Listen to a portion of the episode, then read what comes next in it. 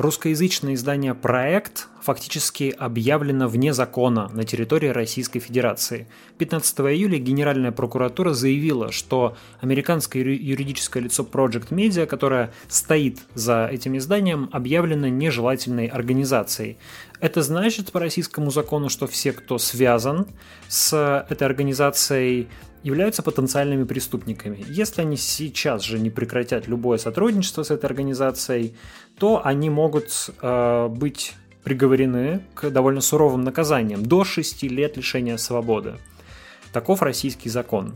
Одновременно пять журналистов издания «Проект», включая главного редактора Романа Баданина были объявлены физическими лицами иностранными агентами. Кроме того, в этот же день Минюст внес в этот реестр иностранных агентов и двух журналистов издания «Открытые медиа», включая главного редактора Юлию Ярош. А, «Открытые медиа» — это издание, которое Э, существует на деньги предпринимателя Михаила Ходорковского. И также список физлиц и иноагентов дополнился еще журналисткой «Радио Свобода». А «Радио Свобода» само по себе уже отдельно является иностранным агентом. Короче, за журналистами снова нехило так пришли.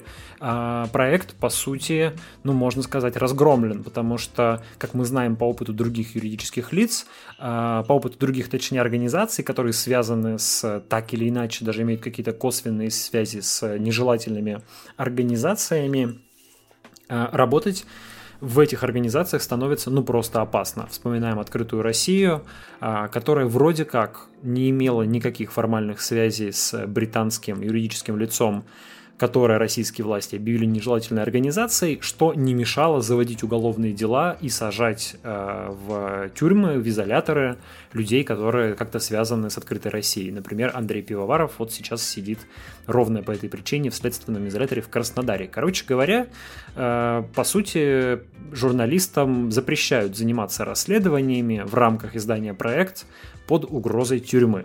Надо сказать, что проект собрал ну, буквально флеш-рояль из разных репрессивных мер. Кажется, никакому еще российскому изданию так сильно в последнее время, по крайней мере, не доставалось от власти. Судите сами. 29 июня в, у журналистов проекта проходили обыски по уголовному делу, возбужденному по заявлению предпринимателя Ильи Трабера. Теперь еще проект объявлен нежелательной организацией, и одновременно журналисты объявлены неж... э, иностранными агентами. Три в одном. Так плохо еще не было никому. Кого-то объявляли иностранным агентом, против кого-то возбуждали уголовные дела, где-то появлялись нежелательные организации, но чтобы три наказания с три репрессии сошлись в одном, с проектом э, такое случилось, э, проект это издание, с которым такое случилось впервые. Новый уровень репрессий по отношению к журналистам. Возникает вопрос, что же это такое за удивительное издание, которое так разозлило российскую власть, что оно пошло на беспрецедентное давление? Давайте вспоминать. Журналист Роман Баданин, а, основавший проект, а, это бывший главный редактор, э, бывший сотрудник э, журнала Forbes, э, бывший главный редактор сайта Forbes. А, затем он был главным редактором РБК в 2014-2016 году и в 2016-2017 году был главредом дождя. А потом он уехал учиться в американский Стэнфордский университет по программе Night International Fellowship, а, получил там стипендию и после этого, вернувшись, а, запустил русскоязычное медиа под названием «Проект». В 2018 году, когда это издание было запущено, Баданин говорил ведомостям, что будет заниматься в этом изданий такими сложными журналистскими жанрами. И действительно, проект на них специализировался. В первую очередь на расследованиях, но также у них были жанры, которые назывались рассказы, истории, портреты. Но, в общем, это всегда такие не новости, а то, что называется лонгриды, какие-то большие истории, очень насыщенные фактами. И чаще всего это, конечно, были истории о коррупции, о нарушениях, о злоупотреблениях. В общем, это было издание, которое все три года очень активно публиковало материалы, а, дискредитирующие российское чиновничество, крупный российский бизнес, но дискредитирующее обоснованно, основываясь на строгих фактах. И э, Баданин тогда говорил в 2018 году, что у него простая и звонкая цель, это цитата, стать главным расследовательским медиа. В принципе, так и получилось. За три года проект выпустил десятки расследований, они были довольно резонансными, и это были, началось все с расследований о семье Патрушева, потом было большое четырехсерийное расследование о бизнесмене Евгении Пригожине, был материал о том, как ФСБ крышует банки, были публикации о бизнесе соратников Кадырова, но, наверное, наиболее нашумевшим расследованием проекта и, может быть, кстати говоря, тем расследованием, из-за которого на издание и обрушились такие кары, была публикация, в которой журналисты рассказали, что у Владимира Путина, возможно, есть третья дочь, о которой он никому не рассказывает. А, ну, собственно, публикация касалась не этой девушки, она касалась а, ее матери, которая ну, удивительным образом стала совладельцем а, совладельцем государственного, государственного бизнеса, но а, как доказательство возможной связи Владимира Путина с этой женщиной упоминалась вот эта а, некая девушка, живущая в Санкт-Петербурге. Ее личность не раскрывалась а, по этическим соображениям, но, в принципе, другие интернет-ищейки и пользователи соцсетей довольно быстро вычислили эту девушку. Она живет в Санкт-Петербурге, пользуется псевдонимом Луиза Розова. В общем-то, она не стала закрыв- скрываться в социальных сетях, даже давала что-то вроде интервью в Клабхаусе. А, ну, в общем, такая публикация была, она произвела, извините за банальность, эффект разорвавшейся бомбы. Наверное, с этим можно сопоставить только а, публикацию 2008 года в газете «Московский корреспондент», когда там рассказали о возможном романе Владимира Путина и Алины Кабаевой. Кстати говоря, после этого издание «Московский корреспондент» срочным образом было закрыто, прекратило свое существование.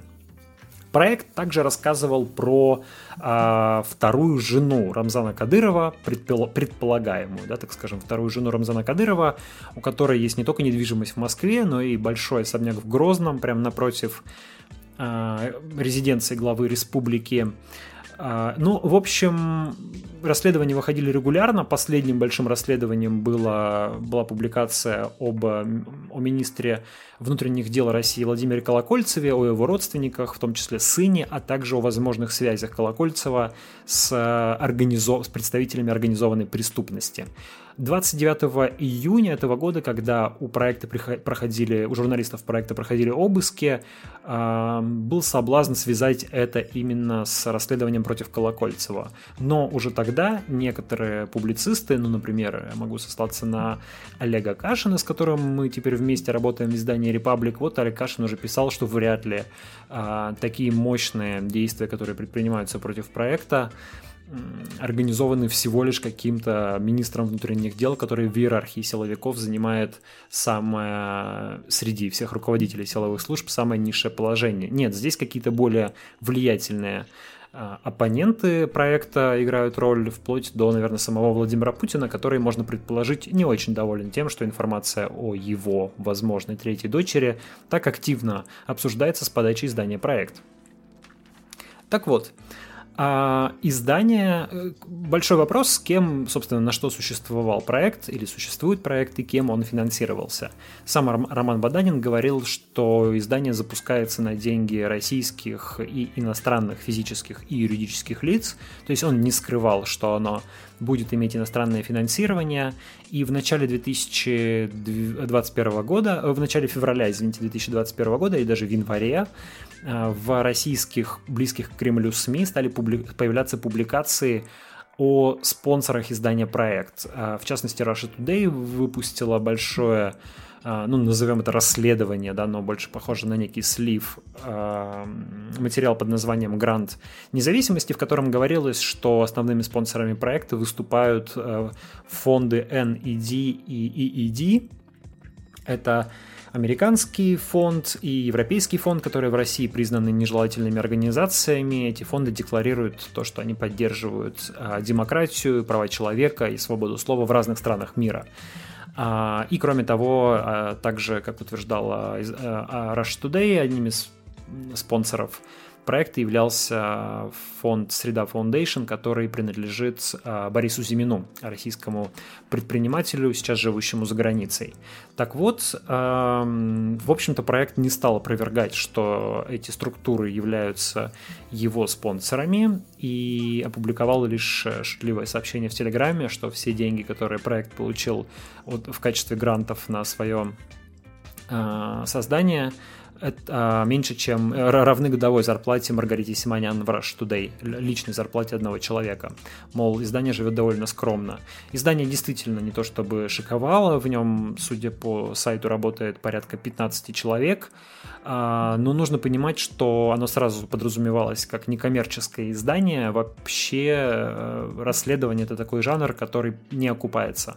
Его невозможно окупить в рамках существующих экономических моделей СМИ. То есть это могут быть либо какие-то донатные модели, как у ФБК, когда люди очень активно донатят, а, и и проект тоже собирал донаты, да, он тоже таким образом э, пытался привлекать деньги, но мы не знаем, какие, сколько именно денег удавалось привлекать проекту донатами.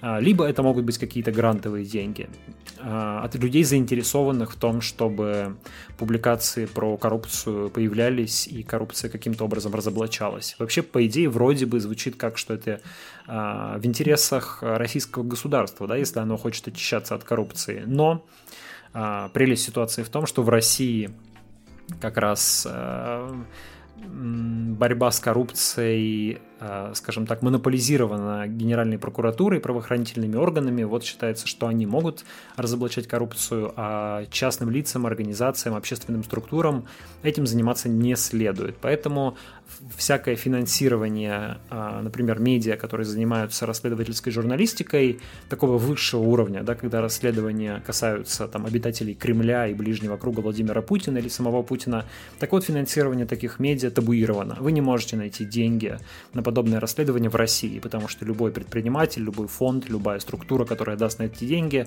завтра станет объектом внимания силовиков. А, соответственно, люди, которые пытаются заниматься расследовательской журналистикой, пытаются искать такие деньги на Западе, ну или в других странах. А, вот проект нашел такие деньги в американских и европейских фондах, судя по всему, но, естественно, российские СМИ, а, российские околокремлевские СМИ тут же обвинили проект в том, что это буквально издание, сделанное ЦРУ и Джорджем Соросом. Об этом писала близкая к Евгению Пригожину Риа Фан. Мол, даже расследование за журналистов проекта пишут чуть ли не сотрудники ЦРУ, а потом их просто присылают для публикации. А, издание «Открытая медиа», которое тоже угодило под этот каток вчера, а, это издание, которое тоже специализируется на расследованиях, а также на таких бойких а, эксклюзивных новостях. Это довольно успешное издание, оно занимает высокие строчки в рейтингах цитируемости медиалогии, и э, финансируется Михаилом Ходорковским. Существует на грант, предоставленный Михаилом Ходорковским, не скрывает этого, и до последнего времени, ну, естественно, оно не пользовалось особой благосклонностью российской власти, но в то же время к нему не предъявлялось каких-то жестких претензий. Вот теперь э, эти черные метки в виде статуса иностранного агента журналистам открытых медиа посланы.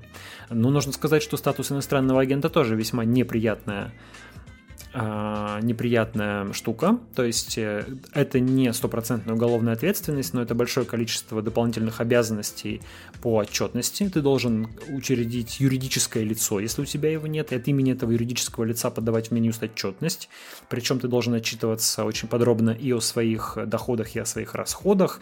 Э, журналисты, которые признаны были иностранными агентами в России, рассказывают, что они вот буквально там отправляют в Минюст отчеты, значит, какую овсянку они покупают, в каком магазине, и, в общем, очень подробно расписывают все, на что тратят деньги. Ну, это довольно мучительно. И при этом, если ты нарушаешь эти правила, то ты можешь стать фигурантом уголовного дела. Ну, в общем, после вот э, эти медиа существовали какое-то время в России и продолжают, в принципе, существовать до сих пор. Открытые медиа продолжают работу. Проект тоже продолжает работу, как он говорит, но, если честно, большие сомнения, что э, редакции удастся в, в, прежних, в прежнем формате, в прежнем объеме, в прежнем, э, в прежнем виде продолжать эту расследовательскую работу. И встает вопрос, почему, собственно, власть сделала именно это сейчас, почему проект какое-то время терпели, а теперь перестали терпеть, а почему именно сейчас принято такое решение. Очевидный ответ, который всплывает в голове, это, конечно, приближающиеся выборы в Государственную Думу. Собственно, сейчас все практически подчинено этим приближающимся выборам, которые являются первым актом большой драмы российского транзита. А этот парламент будет работать, когда будет происходить, будут проходить выборы президента в 2024 году. Выборы обещают быть довольно сложными для Кремля, потому что ну, непонятно, будет ли действующий президент участвовать в этих выборах, хватит ли у него рейтинга популярности, не подведет ли его возраст и здоровье. А если будет какой-то другой человек, то удастся ли ему спокойно передать власть. Короче, момент волнительный. И в этот момент очень важен парламент, потому что как бы не был декоративен парламент сейчас, по конституции, по, в общем, по всем признакам, все-таки по структуре нашей страны, это ветвь власти, которая в случае чего может э, взбрыкнуть, может повести себя своевольно, может э, смешать карты исполнительной власти. И с этим нужно что-то делать. Этот парламент должен быть контролируемым, там не должно быть, там мышь не должна пробежать в него, а, имеется в виду какой-нибудь оппозиционный депутат, который будет иметь возможность выступать с трибуны, говорить плохие вещи, задавать ненужные вопросы. Короче говоря, этот парламент должен быть стерильным, видимо, считают в Кремле, и поэтому очень сурово относятся ко всему, что происходит вокруг выборов. Так вот, выборы приближаются, рейтинги партии власти ниже 30%, как говорят последние опросы основных социологических фондов. А, и вполне возможно, что выборы придется, ну, скажем так, их результат придется изменять. То есть придется прибегать к фальсификациям, придется прибегать к различным манипуляциям, и это бы хотелось сделать без дополнительного внимания прессы э, и различного рода расследователей. У нас уже введено трехдневное голосование, которое значительно значительно облегчит, э, извините, значительно облегчит фальсификация. У нас уже э, принято решение о том, что будут отменены, будет, будут закрыты, закрыт публичный доступ к видеозаписям, к видеотрансляции с участков, так чтобы любой желающий не мог зайти и посмотреть, что происходит на участках. А, ну и у нас э, предпринимаются репрессивные шаги в отношении журналистов-расследователей. Ведь это именно, это именно те люди, которые в первую очередь э, могут обратить внимание на фальсификации, доказать эти фальсификации. Э, и это опасно для Кремля, потому что каким бы спектаклем не были выборы, точнее, каким бы спектаклем эти выборы не планировались, все-таки мы живем в электоральной автократии, то есть в автократии, которая опирается на выборы. А, да, эти выборы контролируются, да, эти выборы, результат их как бы заранее известен. Но, тем не менее, сам этот спектакль, он очень важен, потому что это единственный источник власти. Власть у нас не монархия, значит, власть у нас не а, большевики, а, значит, с их идеологией, там, пришедшие к власти, обещающие построить коммунизм. Нет, это власть, которая продолжает настаивать, что она избирается народом, и она говорит от имени народа, осуществляет его волю. Поэтому очень важно, чтобы народ не сомневался в том, что он действительно выбрал эту власть. Судя по всему, сомнения после выборов 19 сентября могут появиться. Чтобы этих сомнений было меньше, нужно, чтобы меньше а, журналистов-расследователей, независимых журналистов, оппозиционных журналистов могли говорить об этом вслух. Как-то всех прихлопнуть и закрыть власть пока что, кажется, еще не решилась, как в Беларуси, да, просто объявить что есть информация, которая угрожает национальной безопасности страны, и такую информацию можно просто, не знаю, блокировать или объявить, что, не знаю, в России запрещены, а, в России отменяется свобода слова и запрещаются средства массовой информации, остаются только государственные. Вот, ну, на это не хватает то ли сил, то ли возможностей, то ли все-таки Конституция не позволяет. Короче говоря, остается такая традиционная борьба с журналистами, угрозы, Э, репрессии в надежде то, что вот такое подмораживание режима сможет э, спасти власть на лихом повороте транзита. А сможет или нет, э, большой вопрос. Если честно, ситуация довольно шаткая, потому что рейтинги власти сравнительно невысокие. Международное давление сильное, а, изоляция нарастает, реальные доходы населения падают, что злит людей, цены на продовольствие растут. Короче говоря, не та ситуация. Ну, а плюс еще коронавирус, а плюс принудительная вакцинация, которую приходится проводить. Короче говоря, не та ситуация, в которой бы хотелось вообще-то проводить выборы. Не идеальная далеко ситуация. И некоторые эксперты, политологи, экономисты даже говорят о приближающемся кризисе.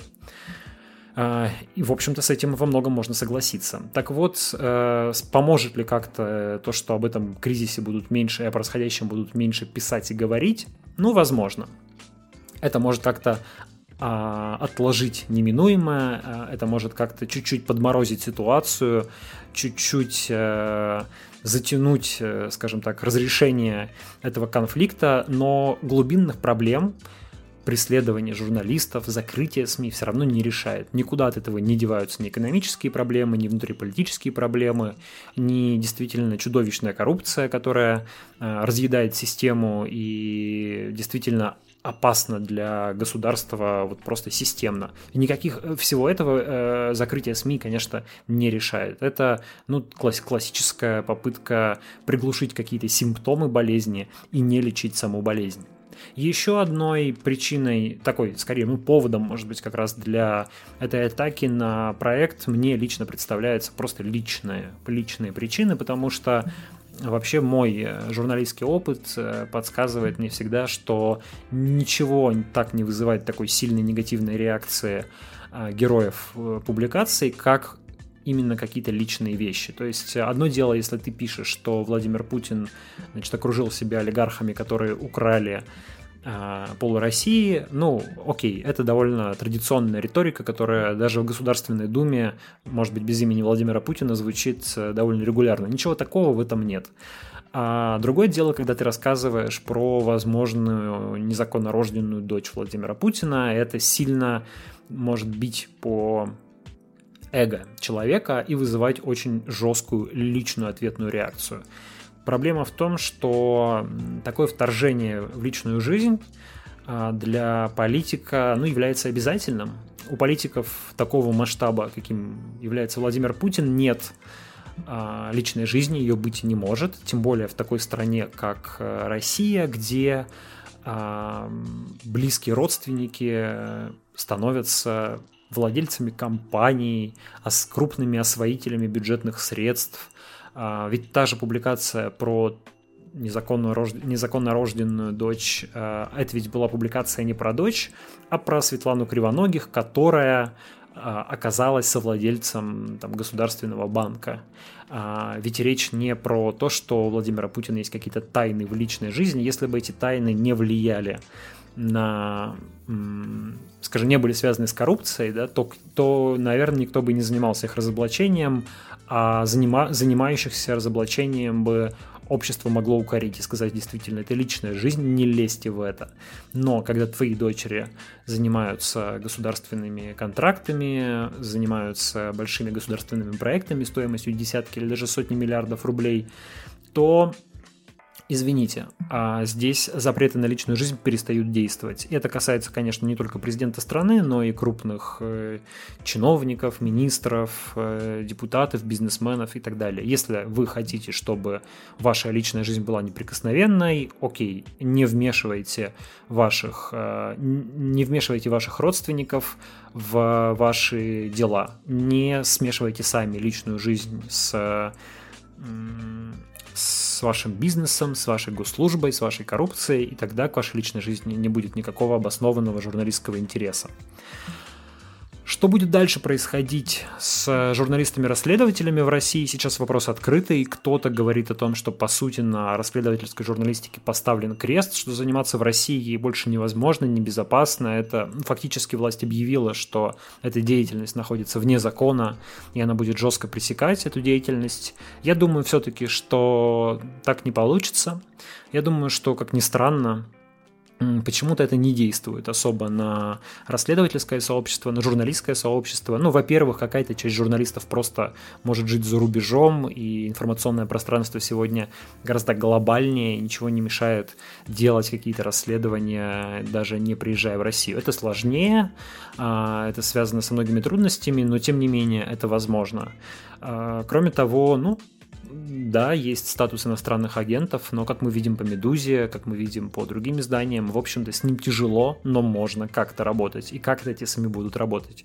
Другие СМИ, возможно, видя, что происходит с проектом, видя, что происходит с э, их коллегами, будут запускать новые проекты в каких-то других формах, не в виде сайтов или а, даже не в социальных сетях, а видите, не знаю, телеграм-каналов или где-нибудь в Даркнете или еще в каком-нибудь, э, ну мало ли какие формы появятся завтра. А, это вечная гонка снаряда и брони, да, государство придумывает новые репрессии, а журналисты, общественная гражданское общество, активисты придумывают новые способы делать что-то, какие-то проекты, избегая этих репрессий. Государство по определению более неповоротливо, более инерционно, ему требуется какое-то время, чтобы реагировать на все эти изменения и вызовы, а общество более мобильно, более подвижно и может выкидывать довольно интересные и удивительные штуки. Ну и в конце, как капитан очевидность, просто проговорю, что борьба с журналистами а, бессмысленная вещь, вредная вещь для государства, вредная вещь для общества. Журналисты, журналистика, свободные медиа – это неотъемлемая часть нормального демократического общества. Понятно, что слово демократический в России не пользуется особым уважением, но называйте это как угодно. Да? Посмотрите на те страны, которые мы считаем развитыми, богатыми, успешными, а, где люди по всем параметрам и индексам живут счастливее, богаче и лучше, чем россияне, и посмотрите, есть ли там независимая пресса. Как правило, она там есть, потому что она неотъемлемый элемент демократической системы в купе с независимым судом и свободными выборами, а, разделением ветвей власти, защитой частной собственности, независимая пресса – это то, что делает власть ответственной, то, что позволяет обществу контролировать власть, то, что позволяет а, позволяет бороться с коррупцией, со злоупотреблениями. Собственно, эту функцию на чьи бы деньги не существовал проект, он пытался осуществлять и осуществлял эту функцию достаточно успешно. Сейчас власть это издание по, сути разгромила, уничтожила, таким образом существенно ослабив этот контроль. Но он не исчез совсем. Я уверен, что все-таки расследовательская журналистика будет продолжаться. Журналистика как таковая будет продолжаться. Более того, в эти непростые, в эти темные времена ее значение – возрастает, резко возрастает, и мой вам призыв а, поддерживать независимую прессу любым возможным способом. Донатом, вниманием, ссылкой, гиперссылкой, а, комментарием, лайком, чем угодно. Это важно и для журналистов, и для страны в целом. Меня зовут Дмитрий Колезев, это был мой подкаст. Меня вы можете поддержать на Патреоне, patreon.com slash колезев. Я еще делаю YouTube канал, э, там выходят видеоролики с новостями, с э, политическими историями, с рассказами на исторические темы. Вы можете читать меня в Телеграме, просто забейте Колезев и найдете, и вы можете написать мне письмо на kolezevsobaka.gmail.com. Кстати, почему бы нам не устроить рубрику ответов на письма читателей? Пишите что-нибудь, ваши комментарии ваши вопросы, ваши идеи, ваши предложения, а можете записать какое-нибудь аудиосообщение, чтобы его можно было прям включить в подкаст, и мы это обязательно сделаем. Вот так, друзья. Следующий выпуск выйдет скоро. Пока. Пока.